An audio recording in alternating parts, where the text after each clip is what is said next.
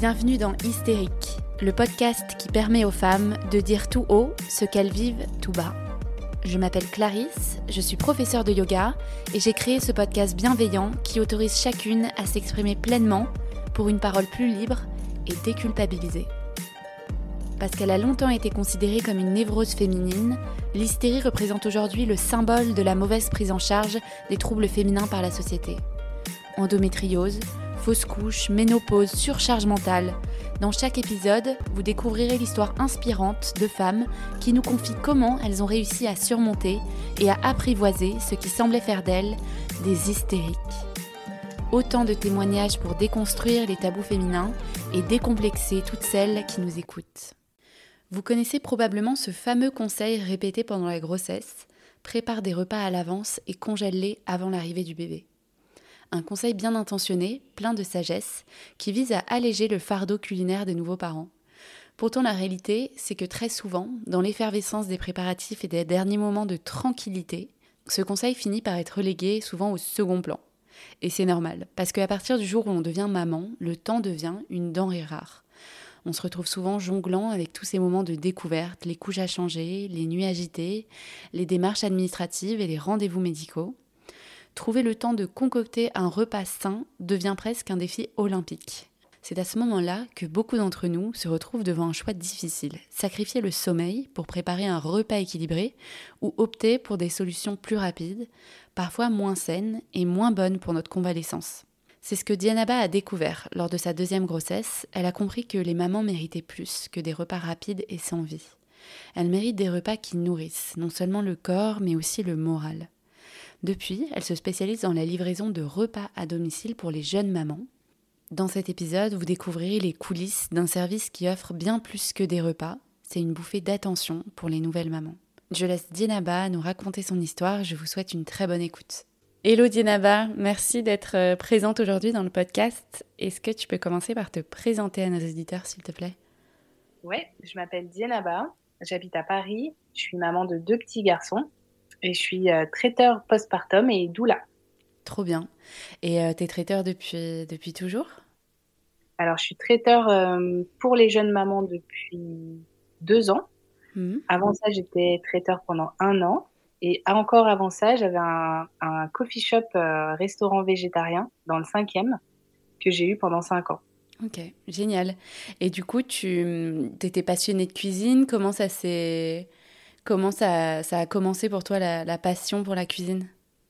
Alors j'ai toujours été passionnée par la cuisine et j'ai commencé à cuisiner quand j'avais 7 ans. Euh, et ensuite j'ai continué à cuisiner euh, donc pour euh, la famille et les amis, tout en continuant mes études. Et c'est seulement après le bac où j'ai décidé de faire une école, une, une école, c'est pas mal ça, une école de pâtisserie et donc, j'ai fait l'école Ferrandi euh, qui est à Paris dans le 6e. Ouais, super. Et justement, je suis très contente de te recevoir aujourd'hui parce que j'avais hâte de parler de sujets euh, d'alimentation pendant le postpartum et mhm. des bienfaits d'une bonne hygiène de vie euh, quand on vient d'accoucher. Quand on est enceinte, c'est très important aussi, mais c'est vrai que quand on a accouché, on a beaucoup moins le temps. Euh, et moi, quand j'étais enceinte, on me répétait sans cesse qu'il fallait que je prenne du temps pour cuisiner, congeler, etc. Honnêtement, j'ai pris le temps de rien. Euh, et la première fois que j'ai fait à manger chez moi, je pense que c'était un mois après la naissance de mon bébé, comme si euh, un mois après, je sentais que j'étais capable de faire autre chose que juste m'occuper de lui. chacun son rythme. Euh, mais c'est vrai que c'est vraiment pas évident de trouver du temps. Du coup, c'était beaucoup de commandes, euh, de livraisons, etc. Euh, toi, comment est née l'idée, l'envie de créer ce service de préparation et de livraison de repas pour les jeunes mamans? Alors justement, parce que comme toi, j'ai bien galéré et que j'avais ni le temps ni l'énergie de me préparer à manger. et c'est comme ça que j'ai commencé à avoir l'idée de livrer des repas pour euh, les jeunes mamans. Et en fait, euh, j'ai eu cette idée-là à la naissance de mon premier. Et l'idée, je l'ai mise de côté euh, parce que je pensais que ça allait intéresser personne. Et je l'ai vraiment mis en place et ressenti dans toutes mes cellules pour le deuxième, où vraiment ça a été un postpartum très compliqué pour moi. Et j'avais vraiment pas de jus du tout. Et c'était une lutte de chaque jour déjà de leur préparer, enfin de lui préparer à manger à lui et Naël. Et, c'est là où j'ai eu cette idée-là.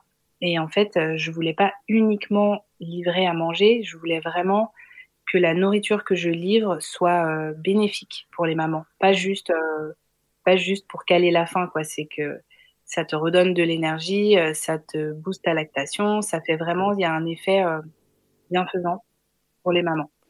Et alors, pourquoi tu dirais que le deuxième postpartum, pour toi, il a été plus compliqué? Parce que tu avais déjà un premier enfant ou l'accouchement était différent?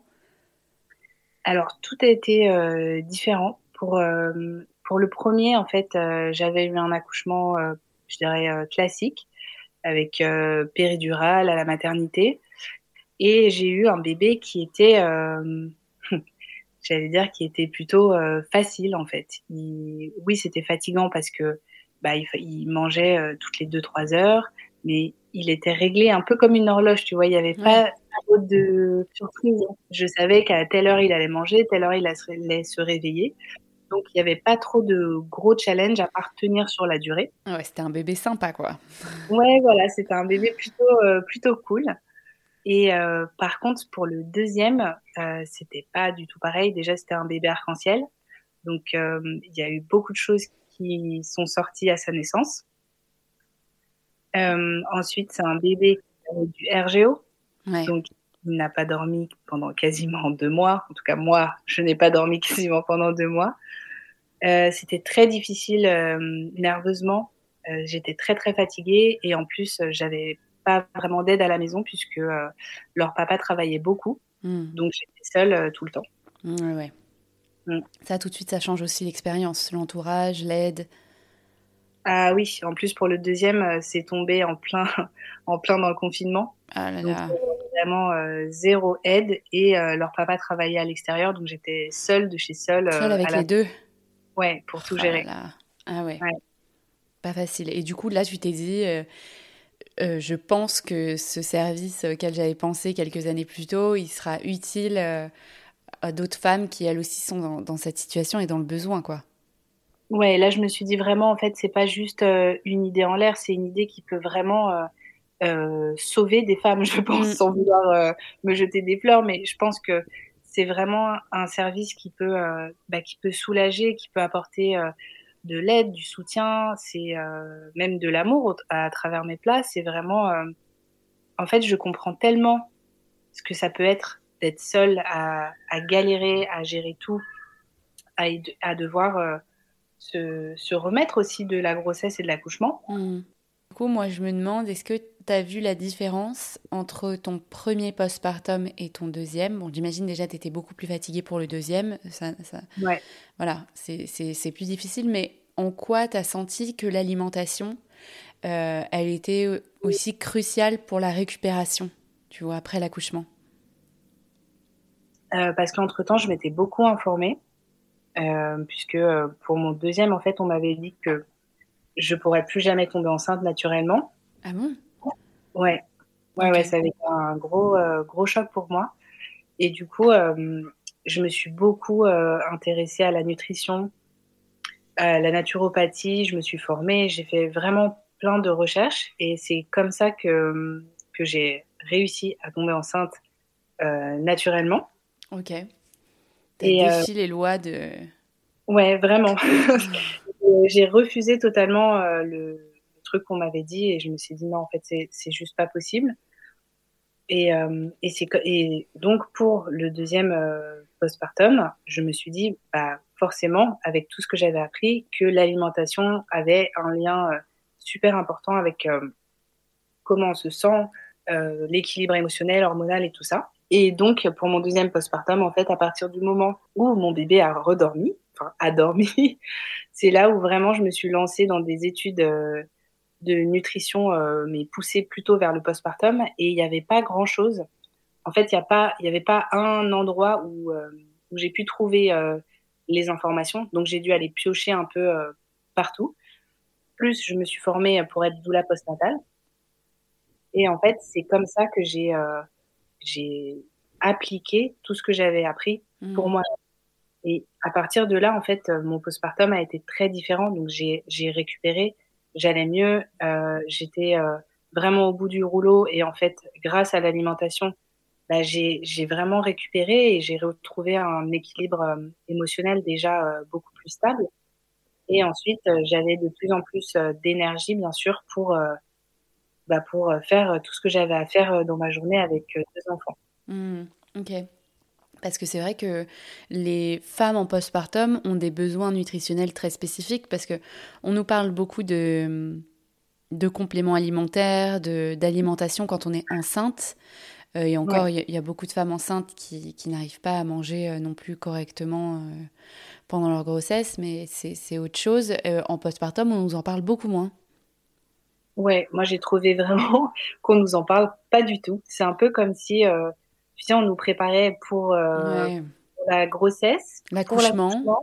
Et puis après, euh, bah c'est bon, c'est terminé. Maintenant, c'est le bébé. Euh, oui, voilà. Maintenant, on s'intéresse au bébé, mais plus du tout à toi. Alors que, en fait, l'alimentation, elle a un rôle mais vraiment essentiel dans la récupération du postpartum. Et en plus, ça te permet de aussi de soutenir ta lactation parce que tu as des besoins aussi nutritionnels qui sont qui sont différents. Et pour pouvoir nourrir, on va dire, correctement ton bébé, il faut aussi que tu t'apportes des, des nutriments à toi via l'alimentation pour qu'il puisse être correctement nourri. Parce que mmh. sinon, en fait, euh, bah, on va, ton lait sera toujours bien, mais ton corps, on va creuser dans tes réserves à toi, à la maman, ça. il risque d'être euh, en carence après. Donc, euh, et, et, du coup fatigué.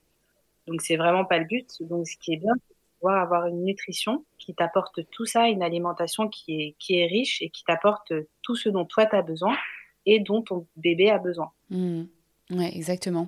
Moi, j'avais lu que les femmes devaient manger chaud aussi euh, pour la récupération, boire des bouillons, etc. Est-ce que c'est -ce c'est le cas? Oui, en fait, la, la, chaleur, ça a vraiment, enfin, ça joue aussi un rôle très important. C'est-à-dire que ton corps a besoin de chaleur et de repos pour euh, se remettre. Mmh la chaleur, elle va permettre à ton corps donc de mieux récupérer. Et en fait, si, si euh, tu as froid ou si tu fais pas attention à ça, par exemple, et que tu manges pas, euh, pas une alimentation euh, réchauffante, donc ça peut être réchauffante en termes de, de, chaleur quand tu le manges, bien sûr, mais aussi il y a des aliments qui ont des propriétés réchauffantes. Par mmh. exemple, le lait de coco, tu vois, ça a des propriétés réchauffantes, même si on ne dirait pas comme ça. Et du coup, ça te permet à ton corps de, rester à une bonne température. Et en fait, le froid, ça, ça ralentit ta circulation sanguine et ça peut ralentir aussi le fait que ton utérus retrouve une taille euh, euh, de base. Mmh. ok. Vraiment, c'est important pour bien récupérer. Donc on est plus en mode bouillon et soupe euh, et curry de coco que crudité, quoi. Oui, oui, complètement. Et gâteau. ouais. En fait, ça, tu peux en manger, mais pas. Enfin, tu peux en manger, bien sûr, mais je le recommande pas en postpartum immédiat. C'est-à-dire que le premier mois, je recommande vraiment, moi, de manger chaud, de manger des choses qui sont hyper digestes, parce que, euh, bah déjà, euh, tu sais qu'après un accouchement, bon, euh, t'es pas super fan d'aller aux toilettes. Ouais, c'est un peu l'épreuve. Exactement, et ça peut faire vraiment peur. Donc, euh, c'est pas le moment de manger des choses qui vont euh, alourdir ta digestion ou qui, enfin, qui vont pas aller quoi. Donc, ouais. les bouillons et les soupes, ça permet de manger chaud, mais aussi euh, d'améliorer la digestion. Ouais. Après, je dis bouillon et soupe. C'est vrai que quand on allait, moi j'ai allaité, j'avais un besoin de manger qui était deux fois plus fort que la normale. Enfin, j'ai jamais eu aussi faim de ma vie. Il faut quand même euh, se caler, quoi. Ouais, il faut se caler. C'est sûr que tu peux pas manger que ça pendant un mois. Moi, je le en fait, je le conseille d'en manger quotidiennement. Donc, tous les jours, tu vas euh, boire ton bouillon ou boire ta soupe, par exemple. En plus d'avoir un, plat consistant. Après, ça peut être un, plat, en fait, euh, qui est déjà mijoté ou bouilli pendant très longtemps. Mmh. Fait que ça va pas te, te prendre beaucoup d'énergie pour le digérer. Ouais, d'accord. Moi, j'avais faim tout le temps aussi. C'était vraiment le truc. Euh, ah, c'est incroyable. Le corps euh, crie famine, quoi. Ouais. Mais c'est pour ça que c'est important d'avoir des choses aussi déjà prêtes est déjà adapté à tes besoins en fait, parce que sinon tu te jettes sur tout et n'importe quoi. Oui, c'est ça. Oui, oui, au final tu manges mal. et c'est vrai. Que, quelles erreurs courantes toi t'observes en termes d'alimentation pendant cette période? Je dirais que pour moi l'erreur la plus courante, ce serait les femmes qui, qui, ont envie de, de, perdre leur kilo de grossesse le plus rapidement possible. Ouais. Euh, ce que je peux comprendre, hein, tu as envie d'être, euh, enfin, de te sentir bien dans ton corps. Donc, euh, si. Comme avant. Ouais, voilà. Tu as, un truc comme ça qui fait que bon, tu n'apprécies pas forcément de garder tes kilos. Mais c'est vraiment pas le, c'est vraiment pas le bon moment pour le faire. C'est déjà ça peut empêcher ou ralentir le fait d'aller mieux. Et puis ça va te, enfin tu vas avoir faim tout le temps, tu vas pas apporter à ton corps tout ce dont il a besoin et c'est vraiment euh, pour moi l'erreur la plus la plus courante. Hmm.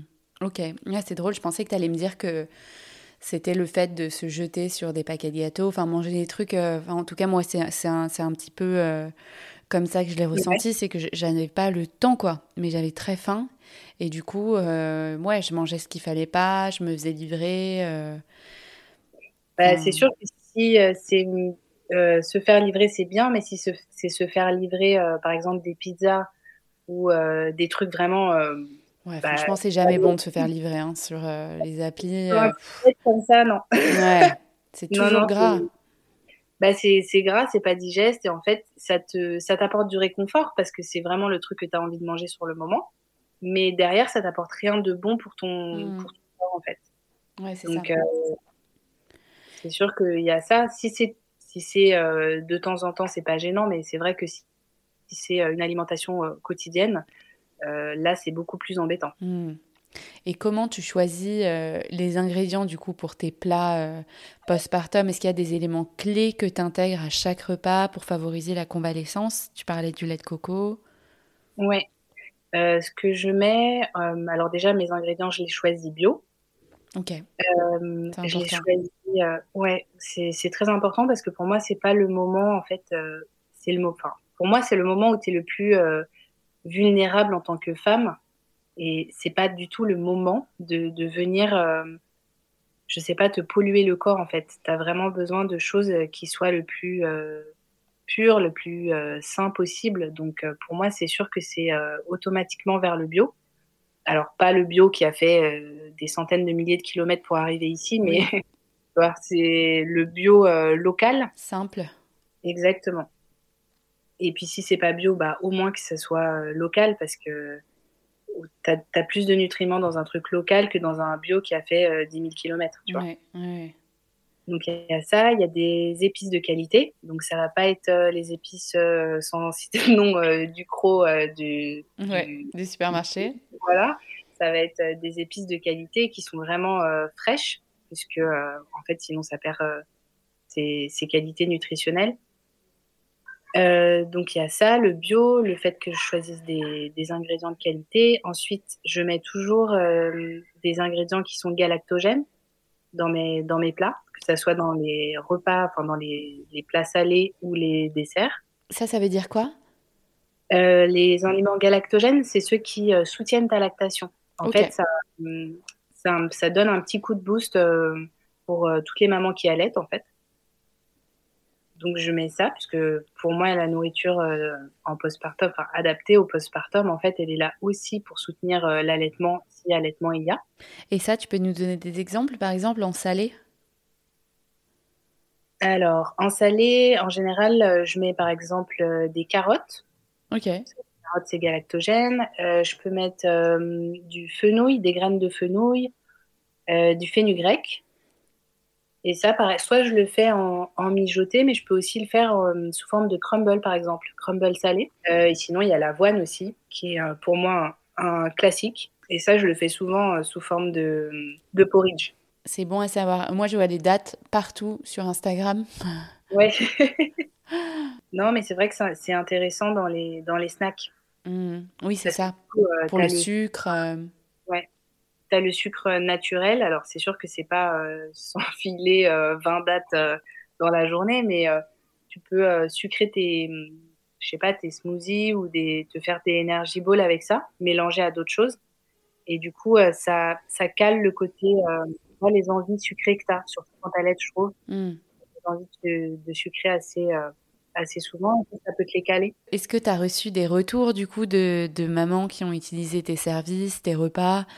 Est-ce que tu vois que ça apporte euh, à la fois du réconfort et du, et du bien-être aux mamans qui, qui font appel à toi ou alors qu'on offre euh? Ouais, j'ai des, euh, j'ai des très beaux retours et qui me touchent beaucoup. Et le plus souvent, c'est que ça, ça, les a vraiment aidés parce que bah, elles n'ont pas le temps, pas l'énergie, et donc d'avoir des petits plats qui sont euh, tout prêts, qu'elles ont juste à réchauffer, bah, c'est euh, un bonheur. Euh, j'ai des retours comme quoi c'est très bon, qu'elles sont très contentes et que qu'elles sont qu'elles ont l'impression en fait qu'il y a quelqu'un qui prend soin d'elles, même force, sans me connaître moi, tu vois, mais ça fait vraiment petit plat maison qu'on te livre. Donc c'est ouais soutien, réconfort et amour en général. C'est pas mal, c'est une bonne recette. Ouais. Et quels conseils tu donnerais euh, aux futures mamans euh, pour, les pour préparer leur alimentation postpartum Si tu vois une femme enceinte, qu'est-ce que, qu'est-ce que tu lui conseilles euh? Je pense que je lui conseillerais, comme on m'avait conseillé, je crois qu'on te l'avait conseillé à toi aussi, mais on n'a pas de préparer des plats. Ouais. de préparer des plats, mais pas quand on est en postpartum, mais quand on est enceinte. Ouais et vraiment d'essayer de blinder son congélateur avec euh, des repas qui sont, euh, qui sont adaptés. Donc, euh, peut-être des, je sais pas moi, des lasagnes, des mijotés, des energy balls, des choses qui sont assez faciles à faire et qu'on peut avoir sous la main comme ça tout le temps. Je leur conseillerais d'emmener des bouillons à la maternité si elles accouchent en maternité. Mmh. Ah oui, carrément, de l'amener. Ouais, ouais, C'est vrai que les repas à la maternité, c'est pas la folie. Ah ouais, non. C'est le pain du matin. Euh. Tu sais, c'est vraiment le truc où tu te dis, mais pourquoi?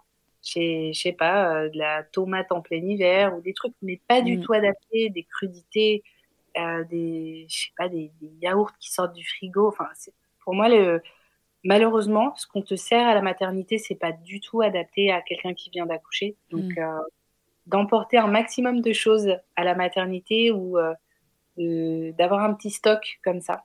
Ouais. Et donc un stock de bouillon, par exemple, pour la maternité, euh, des dates. Euh... Ouais, un stock de bouillon, des, des tisanes, si on peut euh, d'essayer d'emporter, euh, tu sais, sa, sa bouilloire électrique. Là, ouais, j'ai des copines qui ont pris leur bouilloire, ouais. Ouais, bah ça, ça peut, ça peut vraiment faire la différence parce que du coup, tu peux boire chaud toute la journée. Mmh. D'avoir des snacks sur, sur soi, par exemple il y a Jolie Mama qui fait toute une gamme de snacks qui euh, sont hyper faciles à emporter dans sa valise de la maternité. Hmm. Donc, euh, ouais, d'avoir des choses, euh, des choses adaptées pour la maternité. Et après, se faire livrer des plats, des plats par des traiteurs postpartum, il y en a de plus en plus en France. Hmm. Donc, ouais, se faire offrir ça aussi en cadeau de naissance, c'est une bonne, c'est une bonne idée. Ouais, c'est pour moi euh, le meilleur cadeau de naissance, c'est se faire offrir des plats euh, en livraison euh, une fois que tu es de retour à la maison. Ça peut être tout le temps en plus, tu vois. Si jamais tu as quelqu'un, si tu as de l'aide, on va dire le premier mois où tu peux rester tranquille chez toi, tant mieux. Tu as quelqu'un qui te prépare à manger à la maison. Si tu personne, tu peux te faire livrer. Et en plus, tu peux le faire. c'est pas, pour moi, les plats postpartum, ça s'arrête pas juste le premier mois en fait peut vraiment aller euh, jusqu'à un an euh, minimum. Ah ouais, ok. Ouais. Pour toi, le postpartum dure un an. c'est le, le, ah, débat. pour moi, euh, il dure même plus que ça, tu vois. Pour moi, il dure, j'allais dire un minimum trois ans, mais pour moi, il dure le temps où ton corps se, se remet vraiment mm. complètement. Et ça peut vraiment varier d'une femme à une autre, du simple au double. Donc, c'est vraiment en fonction de, de chacune. Mais pour moi, à un an postpartum, t'es pas remise de ta grossesse et de ton accouchement et de ce qui vient de se passer. Ouais, ouais, c'est vrai. Ok. C'est vrai que ouais, moi, ça fait sept mois et je, je commence à me dire que je me ressens un peu comme avant. Ouais. Pas, physiquement, mais je sens que mon corps est capable de faire euh, des choses comme il était capable de le faire avant, quoi. Ou avant, je me sentais pas trop capable. Mais c'est vrai qu'il y a toujours ce truc où tu sens que t'es pas comme avant non plus, quoi. Il y a encore bah, des, petites fragilités, mmh. des besoins. Aussi. Je trouve que le, une fois qu'on a retrouvé un petit peu d'énergie, toi, que tu te sens bien, et eh ben, je sais pas si ça te le fait à toi, mais parfois tu fais une activité que tu faisais avant, et en fait, tu es complètement rincé. ouais. ouais. Donc tu que pas encore, euh, c'est là où tu vois que t'es pas encore totalement remise. Ouais, ouais, c'est vrai. c'est un bon, un bon indicateur. Mm. Et quel message tu souhaiterais transmettre euh, aux futures mamans euh, qui nous écoutent concernant l'importance de prendre soin de leur alimentation après l'accouchement? Mais j'aimerais bien aussi qu'on parle de pendant la grossesse.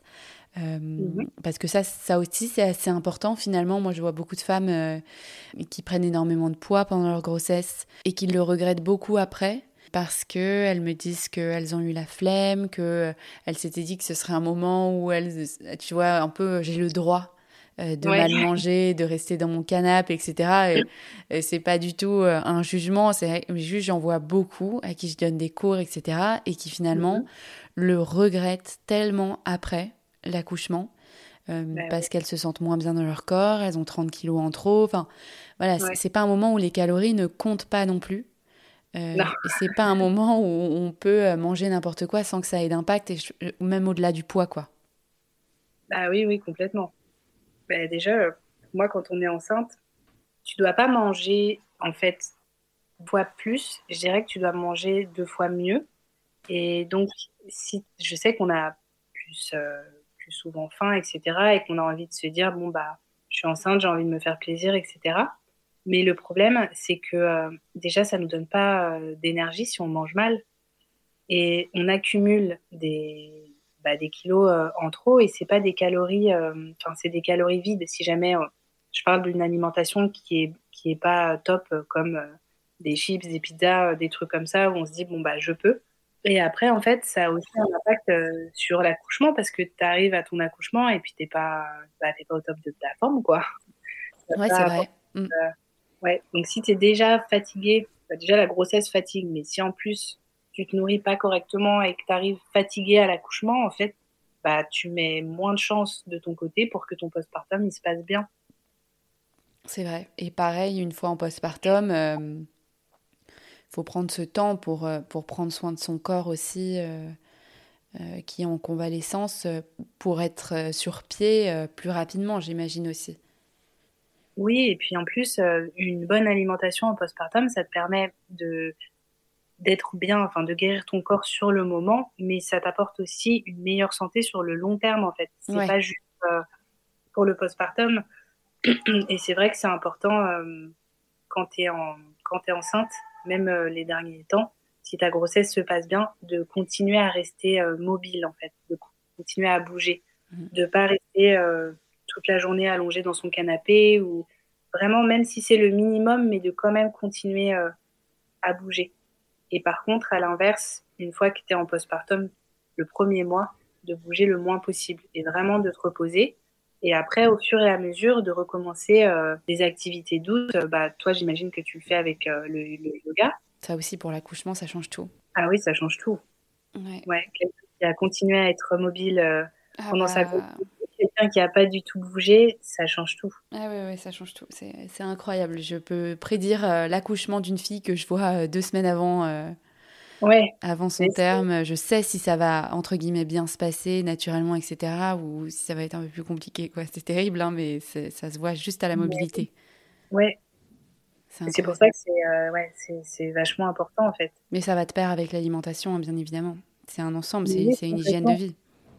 Exactement. Mais bon, c'est pas donné à toutes les mamans en fait d'avoir ce temps et d'avoir euh, les moyens de, de, de, prendre du temps, euh, de se faire bien à manger, etc. Et c'est pour ça que je trouvais ça intéressant de, de t'avoir aujourd'hui pour que tu nous donnes tous les conseils. Euh, mm. même des petits conseils, tu vois, je trouve ça sympa, le, la bouilloire dans la valise, les snacks, voilà, des, choses un peu simples auxquelles on n'aurait pas du tout pensé, parce qu'on pense au body, on pense aux trucs, euh, turbulettes et tout. Bah, pensez à vous aussi, quoi. Ouais, d'ailleurs, je rajouterais euh, les, des boîtes de sardines à la maison. Ah, génial, la sardine. Mm. Ouais, facile à stocker. Très facile. Euh, et, des œufs aussi. Une fois de retour à la maison, quand on n'a pas le temps, pas l'énergie, bah, ouvrir une boîte de sardines, ça prend deux secondes. Et se faire des œufs mollets, tu vois, ça 5 minutes. Protéines. Oméga 3, protéines, calcium. C'est parfait, en fait, pour déjà pour ton cerveau, tu vois, le cerveau qui fonctionne pas forcément au top quand tu es Et en plus, et pour ton allaitement aussi. Ok, bon, bah, super. C'est une très bonne. Euh, c'est très bon dernier conseil. Euh, la petite question de fin euh, traditionnelle quel sujet féminin? Souhaiterais-tu qu'on aborde dans un prochain épisode qui, selon toi, n'est pas encore assez traité aujourd'hui? Alors, je ne sais pas sous quelle forme, mais je trouve qu'on ne parle pas suffisamment de, puissance féminine. je trouve que c'est pas un, sujet qui est assez évoquer de. Alors, je ne sais pas si je, dis le bon mot, puissance ou pouvoir, mais euh, le fait que les, femmes sont, sont, puissantes, en fait, et j'ai l'impression qu'on est un petit peu soit invisibilisé, soit euh, minimisé. Je ne sais pas comment mmh. mais juste euh, de, de, pouvoir se rendre compte d'à quel point, en tant que femme, on, on est puissante. C'est pas le podcast de Léa Salamé qui s'appelle Puissante? Non, c'est pas Puissante. Ah ouais? Ah, bah, ça. Ouais, c'est drôle. Et oui, effectivement, et, elle demande à chaque invité euh, est-ce que, est que vous trouvez puissante? Et, elles ont. La majorité a vraiment du mal à dire oui, alors qu'elle a interviewé que des femmes euh, euh, qui ont vraiment réussi, qui, qui, se sont battues pour une cause ou, ou qui sont à la tête d'une énorme entreprise, enfin qui sont littéralement très puissantes, quoi. Mais oui, mais parce que je trouve qu'on est souvent tu sais, en fait, euh, les femmes font des choses. Sous-estiment, quoi. Exactement. Parce que, euh, alors je veux pas dire la, société, je sais pas, les gens, je sais pas comment l'expliquer, mais je trouve que souvent on, a on se minimise, on a l'impression de que c'est normal tout ce qu'on fait, alors que c'est pas normal en fait. Tout ce qu'on fait en tant que mère, par exemple, c'est la société en gros nous fait comprendre que c'est normal, qu'il n'y a rien d'exceptionnel à, être mère, à jongler entre tous les trucs, tu vois, auxquels on, doit jongler. Alors qu'en fait, euh, si tu regardes bien, c'est merveilleux tout ce qu'on arrive à faire. Enfin, Voir, euh, on nous fait comprendre que c'est même un peu ingrat ces tâches, tu vois. Alors que c'est c'est d'une, euh, enfin, ça demande une logistique et un travail tellement fatigant. Mais c'est clair. Et, et, indispensable. Et puis, si jamais, euh, tu sais, tu n'y arrives pas euh, comme il se doit, bah, là, mm. euh, t'es un peu une merde, tu vois. On te un peu comme une merde. Donc, et en fait, c'est là, moi, où j'aimerais que ça, que ça évolue et que ça change et qu'on arrive à, à voir, je sais pas, en miroir les unes avec les autres, bah, quel point tout ce que tout ce qu'on fait et tout ce qu'on arrive à faire, c'est exceptionnel. Mm. Ah bah c'est super, bah, c'est un bon message de fin. Écoute, si ça parle à quelqu'un qui veut me proposer un sujet là-dessus, avec plaisir. J'espère. Mon micro est ouvert. Merci beaucoup, Dinaba. Je mettrai toutes les informations de ton compte, de, de tes repas, de tes services euh, dans la barre d'infos. Euh, voilà, c'est un super bon cadeau de, de, naissance euh, pour prendre soin de la maman qui vient d'accoucher ouais. et qui a besoin de, de mains et d'aide. Mais oui, euh, bah, merci beaucoup en tout cas de, de t'intéresser à ça et ça me, ça me touche beaucoup parce que c'est moi c'est un truc qui est enfin c'est un projet qui est vraiment euh, sorti de mes tripes tu vois et je suis vraiment contente de pouvoir aider et soutenir les femmes qui sont passées par et qui passent par des moments de merde comme j'ai pu le faire. Oh bah super, c'est bien de transformer un moment de merde en, en, ouais. en service bien-être pour toutes celles qui seraient dans la même situation. Ouais, c'est important. Très important. Merci beaucoup, Dienaba. Je te dis à très bientôt. Merci à toi. À bientôt. J'espère que cet épisode vous a plu. Un grand merci pour votre écoute. Si vous souhaitez soutenir le podcast, n'hysitez pas à vous abonner et à mettre 5 étoiles sur votre plateforme d'écoute dès que vous avez un petit moment. Vous pouvez également me laisser un commentaire ou me contacter directement sur le compte Instagram hystérique.podcast pour partager votre histoire et à votre tour libérer la parole. Je vous dis à la semaine prochaine.